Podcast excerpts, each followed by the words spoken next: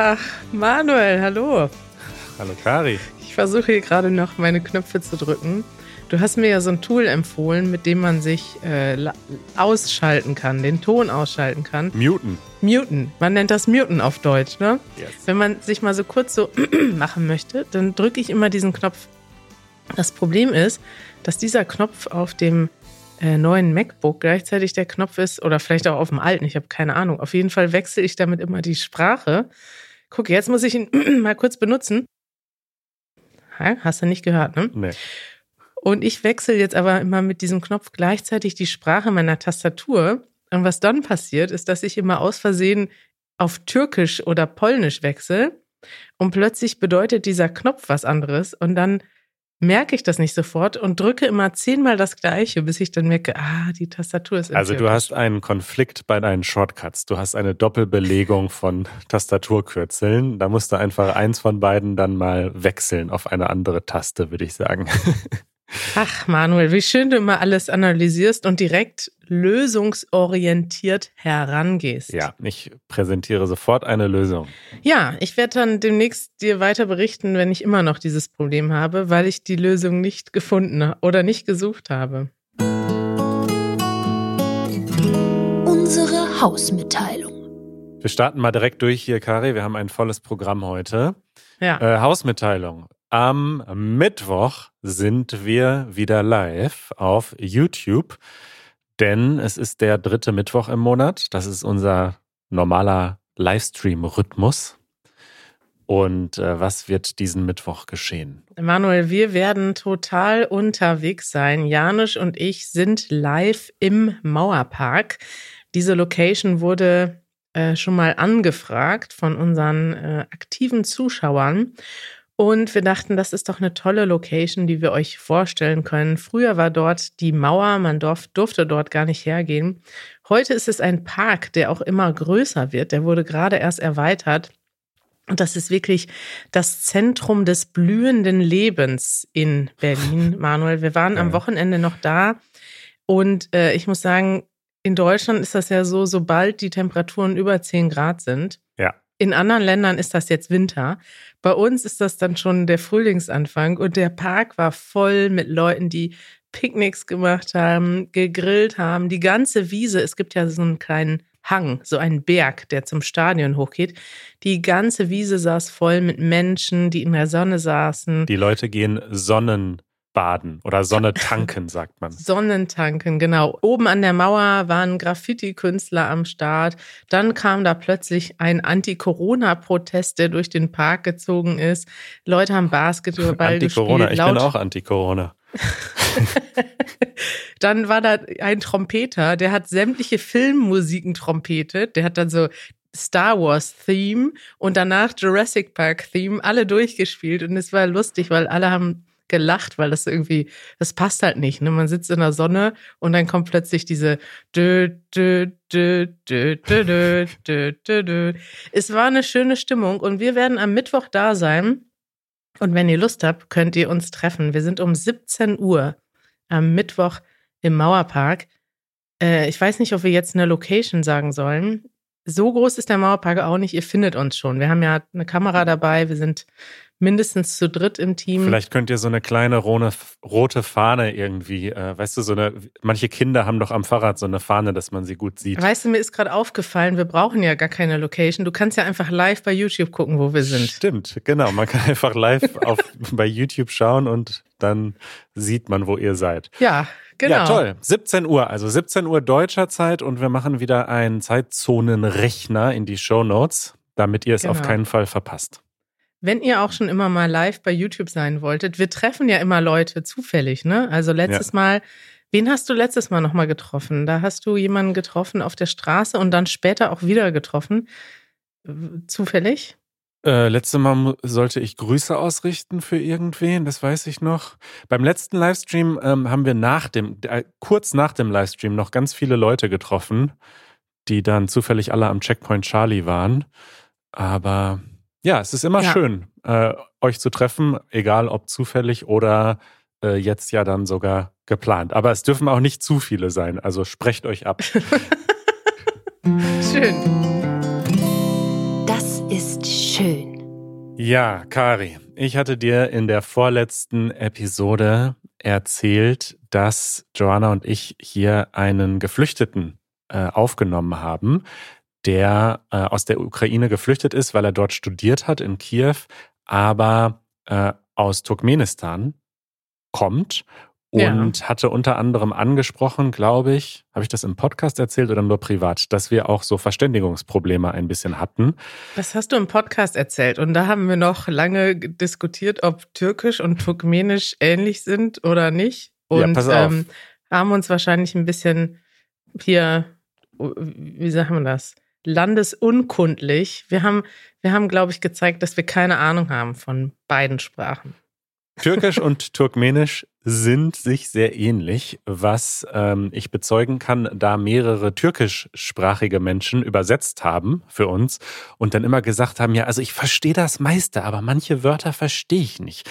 Ähm, und dann hatte ich dir das, das war jetzt privat erzählt und dann meintest du, warte mal, wir haben doch mal eine E-Mail aus Turkmenistan bekommen. Und dann ja. fiel es uns wie Schuppen von den Augen. Das ist ein schöner Spruch auf Deutsch, wenn einem plötzlich etwas einfällt. Also die Augen werden plötzlich geöffnet. Ähm, und wir haben ja vor zwei Jahren eine Episode sogar genannt Grüße aus Turkmenistan. Ich glaube, Episode 42, äh, ich gucke mal kurz, easygerman.fm slash 42. Grüße aus Turkmenistan, in der Murat uns äh, geschrieben hat und wir uns, genau, er hatte sich damals an seinem Brot verschluckt, weil er so sehr lachen musste. Und jetzt kommt's. Kari, diese Geschichte ist wirklich so schön. Ich habe ihm dann, nachdem uns das eingefallen ist, eine E-Mail geschrieben und gesagt, hier pass auf, ich habe hier einen Gast aus Turkmenistan, wir haben Verständigungsprobleme, kannst du uns vielleicht helfen? Und er hat sofort zurückgeschrieben, meinte Manuel, natürlich, ich helfe super gern, schön von dir zu hören. Dann haben wir telefoniert. Er macht mittlerweile seinen Doktor in den USA in Physik und meinte, pass auf, direkt nach meiner Vorlesung äh, ich habe jetzt eine Vorlesung, aber direkt danach können wir nochmal weiter telefonieren. Und wir haben dann jetzt die ganzen letzten Tage äh, sehr intensiv Kontakt gehabt. Er hat nämlich immer ähm, beim Übersetzen geholfen, wenn wir mit unserem Gast äh, länger gesprochen haben, hat sich aber auch so ein bisschen um ihn gekümmert und bei der ganzen Organisation geholfen. Denn unser Gast, Agosch, ähm, der wollte ja zurück in seine Heimat und ähm, ist jetzt tatsächlich auch losgefahren und hat sich auf den mhm. Weg gemacht zu einem Rückflug, ähm, den der wohl organisiert wurde. Und bei dieser ganzen Organisation und vor allem Kommunikation hat Muda total geholfen. Und es war wirklich gelebte Völkerverständigung, Kari. Ich weiß ja, dass wir beide, sag ich mal, so Fans sind und, und Believer sind, was so Schüleraustausch betrifft und interkulturellen Austausch und so weiter. Und ich hab, musste darüber nachdenken, wie sehr das einfach gelebte Völkerverständigung war. Denn ehrlich gesagt, ich wusste gar nichts über Turkmenistan. Also bis auf, dass die irgendwie so einen verrückten Präsidenten da haben. Da gab es sogar mal eine John Oliver-Episode dazu. Das hatte ich noch so im Kopf. Aber äh, ansonsten wusste ich gar nichts. Und wir haben uns so ausgetauscht und sogar irgendwie befreundet, was ja sonst nie passiert wäre. Und ich denke einfach, wenn es mehr solchen Austausch gäbe, also ich möchte wirklich ein Plädoyer machen, ladet Leute in eure Häuser ein. Ich weiß, dass das in anderen Kulturen vielleicht auch noch viel normaler ist, aber mhm. alles, was irgendwie ja, jetzt gerade im aktuellen Kontext die Aufnahme von Geflüchteten betrifft, aber ansonsten auch Schüleraustausch, Studierendenaustausch, Couchsurfing, einfach Menschen aus anderen Kulturen oder die einfach komplett anders sind als man selbst ins eigene Haus lassen und das Leben miteinander teilen, ist so bereichernd. The End. Das war mein äh, TED Talk. Vielen Dank, äh, dass du zugehört hast. Ja, wir haben alle zugehört, Manuel. Ich finde es total toll. Ich habe es ja äh, mitbekommen. Und ich habe auch noch von äh, Murat gehört. Er hat sich dann ja auch angemeldet bei unserer freiwilligen Aktion. Er will dort auch helfen. Ja. Und er hat auch noch ich weiß gar nicht, ob ich das hier sagen darf. Er hat auch noch Geld gespendet. Also ja. der ist ja so so ein engagierter junger Mann, der einfach ähm, so ja, vor, toll. vor zwei Jahren Kontakt und jetzt plötzlich wieder so intensiver Kontakt. Ja. Das ist so schön. Und ich muss sagen, vielleicht, vielleicht kann ich das direkt hier als ähm, Anschluss sagen. Wir haben auch einfach wahnsinnig viele tolle Kontakte gehabt in den letzten, in den letzten Woche. Wir haben ja vor einer Woche dazu aufgerufen, ähm, dass wir so eine kleine Hilfsaktion starten wollen. Also konkret haben wir im Prinzip ähm, Leute gesucht, die helfen, Fragen zu beantworten und auch logistisch zu helfen von an, für andere Leute in unserer Community, die gerade fliehen. Und tatsächlich gibt es viele Menschen, die uns normalerweise zuhören oder unsere Videos gucken, die jetzt auf der Flucht sind.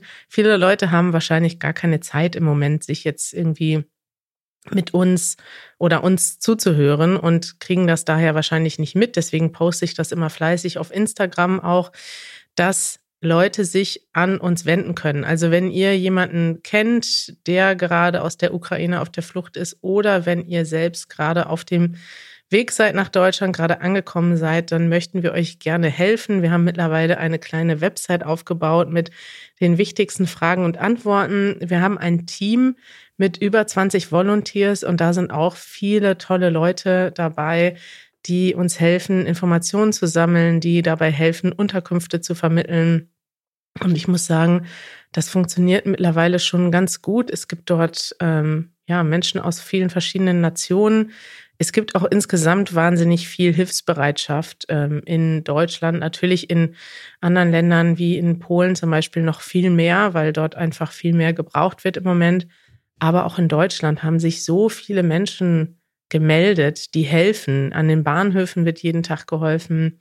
Es haben Leute, glaube ich, über 300.000 Betten zur Verfügung gestellt, privat, um zu helfen, nur auf dieser Plattform Unterkunft Ukraine äh, Unterkunft-ukraine.de. Es ist also trotz der ganzen schrecklichen Geschichten gibt es auch irgendwie ja so etwas wie einen Zusammenhalt und das ist doch positiv. Das ist wirklich positiv. Das ist so der kleine Lichtblick in dieser ganzen Tragödie. Ja, wir haben eine kleine Korrektur bekommen äh, Manuel. Und zwar ja. hat uns Stefan geschrieben, liebe Kari, lieber Manuel, könntet ihr vielleicht Moldau sagen statt Moldawien? Ich weiß, dass manche Medien immer noch Moldawien sagen, aber das ist die deutsche Version des russischen Namens aus der Zeit der Sowjetunion, das ist schon lange obsolet. Die moldauische Botschaft nennt das Land auf Deutsch auch Moldau und nicht Moldawien. Viele Grüße.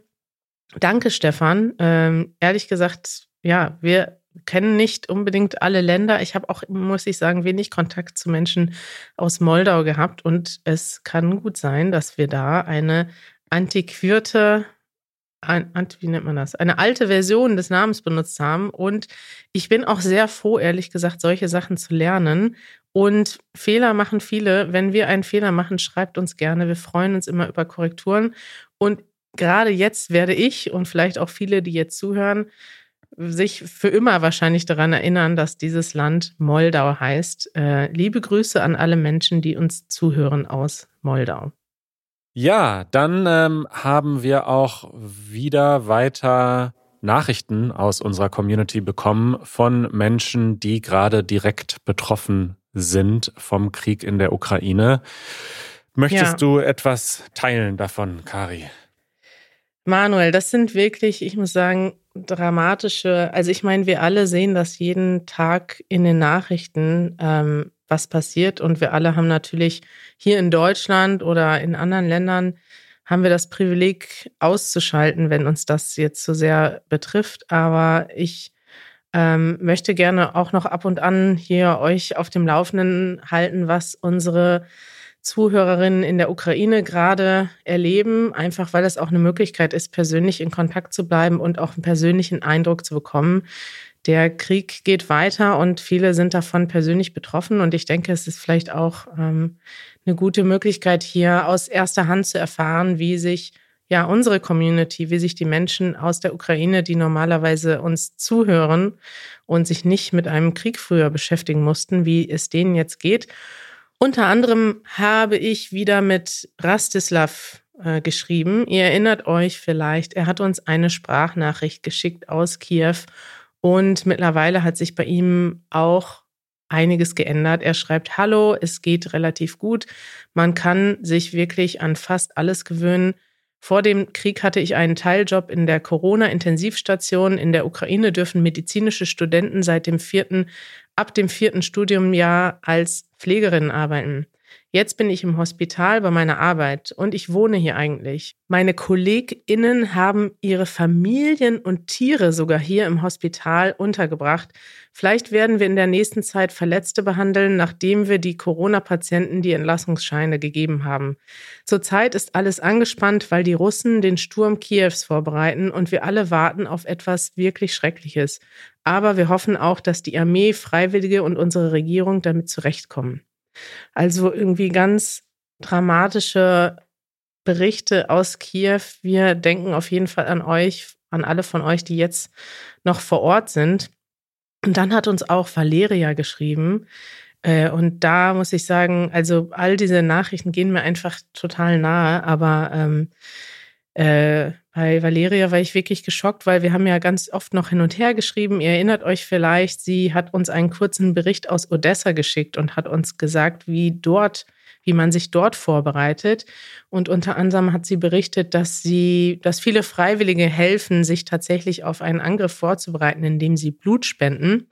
Und dann habe ich mit ihr einige Tage später wieder geschrieben und habe sie gefragt, hey, wie sieht's jetzt aus bei euch? Wie geht es dir im Moment? Und sie sagte plötzlich, ich habe Sie sagt, schrieb wörtlich, ich habe die schwierigste Entscheidung meines Lebens getroffen und ich bin tatsächlich geflohen aus der Ukraine und musste meinen Mann zurücklassen. Also das hat mir einfach so wahnsinnig leid getan. Das ist ja einfach das Schicksal, was gerade viele Leute trifft. Also ich habe noch das, also das eine ist dieser schreckliche Krieg, aber dann dieses Gefühl, dass sich so viele Familien gerade trennen müssen und man nicht weiß, wann man die anderen, ob man die anderen wieder sieht. Das ist einfach unglaublich traurig für mich. Und ähm, ja, ich möchte an dieser Stelle ganz liebe Grüße schicken an alle, die das gerade betrifft. Valeria hat auch geschrieben, dass sie jetzt mittlerweile ist sie in München. Dort hatte sie eine Partnerfirma, mit der sie schon vor dem Krieg zusammengearbeitet hat, die ihr da wohl geholfen hat. Und ja, sie ist jetzt in Sicherheit, aber das betrifft natürlich viele, die hier in der in Deutschland vielleicht in Sicherheit sind, dass sie trotzdem ja den ganzen Tag mit dem Gedanken im Krieg sind. Und das ist natürlich eine schreckliche Vorstellung. Ja. Vielleicht noch zum Ende, wie kann man helfen? Ähm, viele von uns möchten etwas machen in dieser Situation. Und eine Sache hast du gerade schon gesagt, Manuel, man kann seine Unterkunft zur Verfügung stellen. Und da gibt es mittlerweile viele Aktionen, die gegründet wurden. Die größte in Deutschland heißt www.unterkunft-ukraine.de und da könnt ihr euch immer noch anmelden, wenn ihr ein Zimmer habt, vielleicht für ein paar Tage oder auch ein paar Wochen. Manuel kann es einfach nur empfehlen. Ja, ich kann das auf jeden Fall empfehlen. Ich denke, dass das natürlich ganz individuelle Erfahrungen sind, aber ich denke, mir hat es total gut getan, ähm, zumindest etwas machen zu können. Man ist ja sonst einfach auch sehr hilflos, wenn man hier nur vorm Fernseher sitzt und diese Bilder verfolgt. Und wenn man nicht äh, ein Zimmer zur Verfügung hat, das man für eine Zeit freistellen kann oder jemandem zur Verfügung stellen kann, dann kann man natürlich immer auch Geld spenden. Ja, Manuel, auch wir haben ja letztes Mal angefangen, Spenden zu sammeln und haben schon einige Spenden bekommen, wofür ich mich ganz herzlich bedanken möchte. Vielleicht ein kleines Update zu unserer Aktion. Es haben sich, glaube ich, fast 50 Leute als Freiwillige bei uns gemeldet. Und ich habe jetzt gerade eine E-Mail rausgeschickt. Wir konnten gar nicht alle annehmen im, am Anfang, weil das sonst viel zu schnell zu groß geworden wäre. Und wir haben jetzt erstmal eine kleine Gruppe gegründet mit ungefähr der Hälfte der Leuten. Und ich habe das jetzt auch erstmal von der Website runtergenommen und möchte mich einfach nur bedanken für eure Hilfsbereitschaft, auch für eure Spenden. Wir haben tatsächlich schon einige Spenden eingesetzt und haben aber glücklicherweise auch gesehen, dass diese Aktionen, wie zum Beispiel die Unterkunft Ukraine-Website, funktionieren. Das heißt, viele Leute, die angekommen sind, haben tatsächlich auch schon andere Unterkünfte bekommen, so dass wir tatsächlich im Moment noch ähm, Spendengelder übrig haben, jetzt gucken, dass wir einige Bedarfe identifizieren und Menschen helfen. Und das, was wir übrig haben von dem Geld, das wird tatsächlich auch an das größte Aktionsbündnis in Deutschland gespendet. Das heißt, äh, ich glaube, das heißt Aktionsbündnis Deutschland hilft. Da sind also ganz viele verschiedene Organisationen, große Organisationen, die diese Gelder direkt einsetzen in der Ukraine und auch bei Geflüchteten, die auf dem Weg sind. Und ja, wir können euch raten, gerne auch Geld zu spenden. Das ist, glaube ich, etwas, was man relativ einfach machen kann und was auf jeden Fall gebraucht wird. Denn es gibt natürlich auch viele Sachspenden. Ich kann hier vielleicht nochmal einen Artikel verlinken aus der Zeit. Da wird auch darüber gesprochen, wie man am besten jetzt mithelfen kann. Es gibt viele Freiwillige, es gibt auch viele Leute, die jetzt Sachen sammeln oder die direkt selber zur ukrainischen Grenze fahren was eigentlich eine tolle Aktion ist, aber mittlerweile gibt es so viele Leute, die dahin fahren, dass die teilweise selbst im Stau stehen. Und da in einem Artikel habe ich heute gelesen, dass die Leute dann teilweise selber Essen und Sprit benötigen, weil die so lange, die, die Hilfskonvois so lange im Stau stehen. Also es wird mittlerweile davon abgeraten, dass man jetzt privat mit seinem Pkw ähm, an die ukrainische Grenze fährt, um dort Menschen zu unterstützen. Man kann besser Geld spenden und das kann dann flexibel eingesetzt werden. Ja. Ja, wenn ihr selbst mithelfen möchtet oder wenn ihr Hilfe braucht, könnt ihr mal auf unsere Seite gehen, easygerman.org slash Ukraine. Dort findet ihr also weitere Informationen, auch zum Spenden. Ähm, und Vielleicht werden wir demnächst noch etwas mehr planen. Wir halten euch auf jeden Fall auf dem Laufenden. Also danke schon mal an die Menschen, die sich freiwillig gemeldet haben. Und es tut mir leid, dass wir gar nicht alle im Moment einbinden können, weil es jetzt zu viele waren. Aber das ist doch auch mal ein positives Zeichen, oder Manuel? Absolut. Das nervt. Manuel. Jo. Es fällt mir total schwer, jetzt hier über irgendwas zu sprechen, was in Deutschland völlig unwichtig ist, wenn man das mit allem anderen vergleicht. Ja. Aber für diejenigen von euch, die nach Deutschland kommen, ihr werdet hier vielleicht auch Sachen finden, die euch nerven. Und eins davon ist Fahrradfahren in Berlin. Es nervt immer wieder. Und ich habe jetzt hier eine, eine kleine Engstelle identifiziert, die mich ganz besonders nervt. Und das habe ich mir schon vor ein paar Tagen aufgeschrieben, als das mal wieder passiert ist. Als ich nämlich, pass auf, jetzt halte ich fest, an einer ja. Fahrradampel stand. Und also bei Autos ist das ja normal, dass du an der Ampel stehst. Es wird grün, es wird wieder gelb und wieder rot und du bist nicht drüber gekommen, weil so viele Autos da stehen. Das ist irgendwie eine normale Tatsache.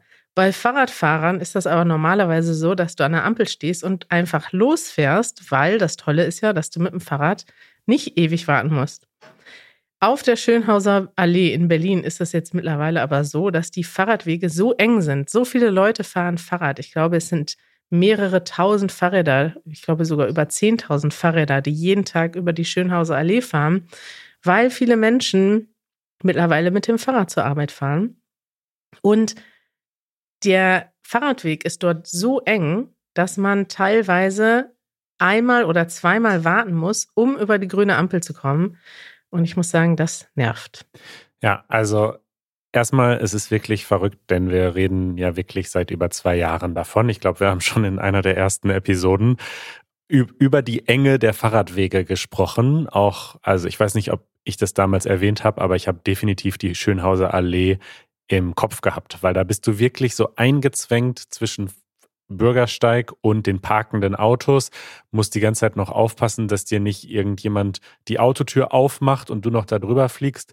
Und es passen wirklich, also es ist nicht mal genug Platz, um wirklich äh, sicher einen anderen Fahrradfahrer zu überholen. So eng ist das. Da passt wirklich eigentlich nur ein, eins bis anderthalb Fahrräder oder Fahrradfahrer passen da drauf.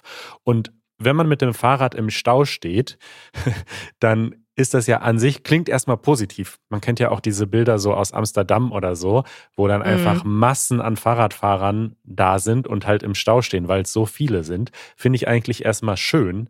Nur das ist halt nur dann schön, wenn es wirklich einen Fahrradhighway gibt und es halt einfach so viele Fahrradfahrer sind, dass, ja gut, dass es selbst dann zu viel ist. Aber in Berlin ist es halt so, dass die Fahrradwege viel zu klein sind und das ist gefährlich, das ist nervig, das hält Leute, die jetzt nicht so mutig sind wie wir vielleicht äh, und Fahrrad erfahren, davon ab, überhaupt mit dem Fahrrad zu fahren. Die denken sich, das ist doch Selbstmord, wenn ich mich da irgendwie reinmische.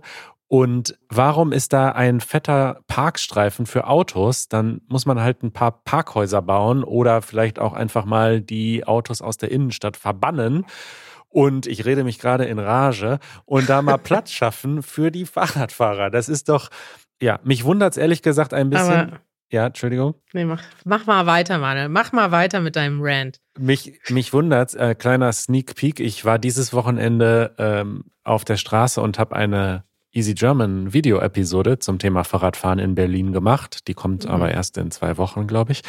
Äh, da haben sich erstaunlich wenige Leute so richtig beschwert über die Infrastruktur. Also es haben zwar fast alle gesagt, dass es irgendwie auch gefährlich ist, aber dann haben sie trotzdem alle gesagt, aber passt schon irgendwie. Ich, ich fahre gerne Fahrrad in Berlin. Ja. Aber dafür ist ja unser Podcast da. Dafür sind wir ja dann da. Also es ist wirklich, es ist furchtbar. Ja, finde ich schön, dass du hier meinen Rant direkt übernommen hast. Also das, das Wichtigste ist wirklich zu sagen, vielleicht für die Leute, die das jetzt nicht verstehen, worüber wir eigentlich sprechen. Es ja. ist einfach so, dass der Bedarf an Fahrrädern in Berlin hoch ist. Also viele Leute möchten mit dem Fahrrad fahren. Es ist auch eine flache Stadt, man kann gut Fahrrad fahren. Es ist so, dass man überall mit dem Fahrrad hinkommt. Also klar, die Stadt ist groß. Ich fahre jetzt nicht unbedingt mit dem Fahrrad nach Neukölln, auch wenn ich das schon mal gemacht habe, aber das ist doch dann schon ein halber Tagesausflug. Aber so die normalen Fahrten, ne? Die machen wir eigentlich immer mit dem Fahrrad, wenn man nichts transportieren muss. Und es gibt mittlerweile sogar Leute, es gibt auch unter den Fahrradfahrern, Fahrradfahrer ist nicht einfach Fahrradfahrer, sondern es gibt unterschiedliche Bedarfe bei den Fahrradfahrern. Und das ist einfach überhaupt nicht einkalkuliert. Es gibt mittlerweile Menschen, die haben E-Bikes, so wie Janusz, und die fahren immer im Turbomodus mhm. links an den anderen Leuten vorbei. Es gibt aber auch Leute, die kaufen sich zum Beispiel ein Lastenrad, um damit ihre Kinder zur Kita zu bringen, Richtig. statt mit dem Auto zu fahren. Und die brauchen einfach Platz und die sind auch langsam. Und auch das muss Platz haben auf dem Fahrradweg. Und es gibt auch eine nette Oma, die fährt einkaufen mit ihrem alten Fahrrad und die ist nicht so schnell. Und für die ist das einfach gefährlich, wenn Janusz dann im Turbomodus von hinten kommt und sie über verständlicherweise überholen möchte, weil es sollte eigentlich für jedes Fahrrad genug Platz geben. Natürlich kann man auch mal als Fahrradfahrer Rücksicht nehmen und langsam hinterherfahren, wenn es keinen Platz gibt zum Überholen. Aber es ist überhaupt nicht einsichtig, warum die Autos insgesamt vier Spuren haben, zwei in die eine Richtung, zwei in die andere, plus noch zwei Spuren, wo geparkt wird. Also sie nehmen ungefähr 80 Prozent oder 70 Prozent der Straße in, die U-Bahn fährt ja schon oben drüber oder unten drunter, die nimmt ja die Straßenplatz nicht weg.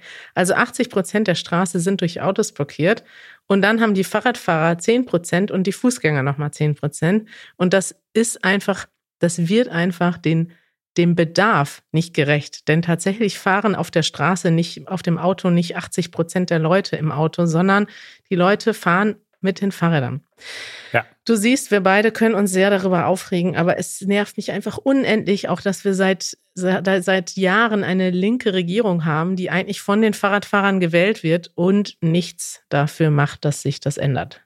Ja, und das mit den Lastenrädern, das habe ich bei dem Dreh auch gemerkt. Es gibt wirklich viele Menschen, gerade so äh, junge Eltern, die, wie du schon gesagt hast, dann ihre Kinder äh, zur Kita fahren oder von der Kita abholen mit so einem Lastenrad. Die sind auch hochmodern mittlerweile. Die haben richtig so eine Knautschzone, die sind sicher ähm, und die müssen ja Platz haben. Also die sind ja viel platzeffizienter als ein Auto. Aber die ja. können ja nicht auf so einem Mini-Fahrradweg fahren. Das heißt, es muss einfach Platz geschaffen werden für FahrradfahrerInnen. Ja. ja, ja, schön. Kari, das freut mich, dass wir das noch ähm, besprochen haben hier heute. Das ist ja so, ich sag mal, Tradition bei uns. Wir werden das auch beklagen, bis es irgendwann besser wird. Ja, es soll ja tatsächlich auf der Schönhauser Allee soll ja jetzt ein Stück von dem Parkstreifen weggemacht werden. Aber nur, glaube ich, in eine Richtung und auch nur ein Teilabschnitt. Das ist halt wieder nur so ein kleines Ding. Wir werden darüber berichten, wenn man dort dann irgendwie demnächst mit fünf Fahrrädern nebeneinander fahren kann. Machen wir mal, machen wir mal eine Reportage. Ja. ja. Gut. Ach Leute, bleibt alle stark, bleibt wachsam und wir sehen uns, wir hören uns auch am Samstag hier wieder. Genau, und am Mittwoch sehen wir uns auf YouTube. Schaltet jo. ein. Und im Mauerpark. Und im Mauerpark. Kommt vorbei. Bis bald. Bis dann.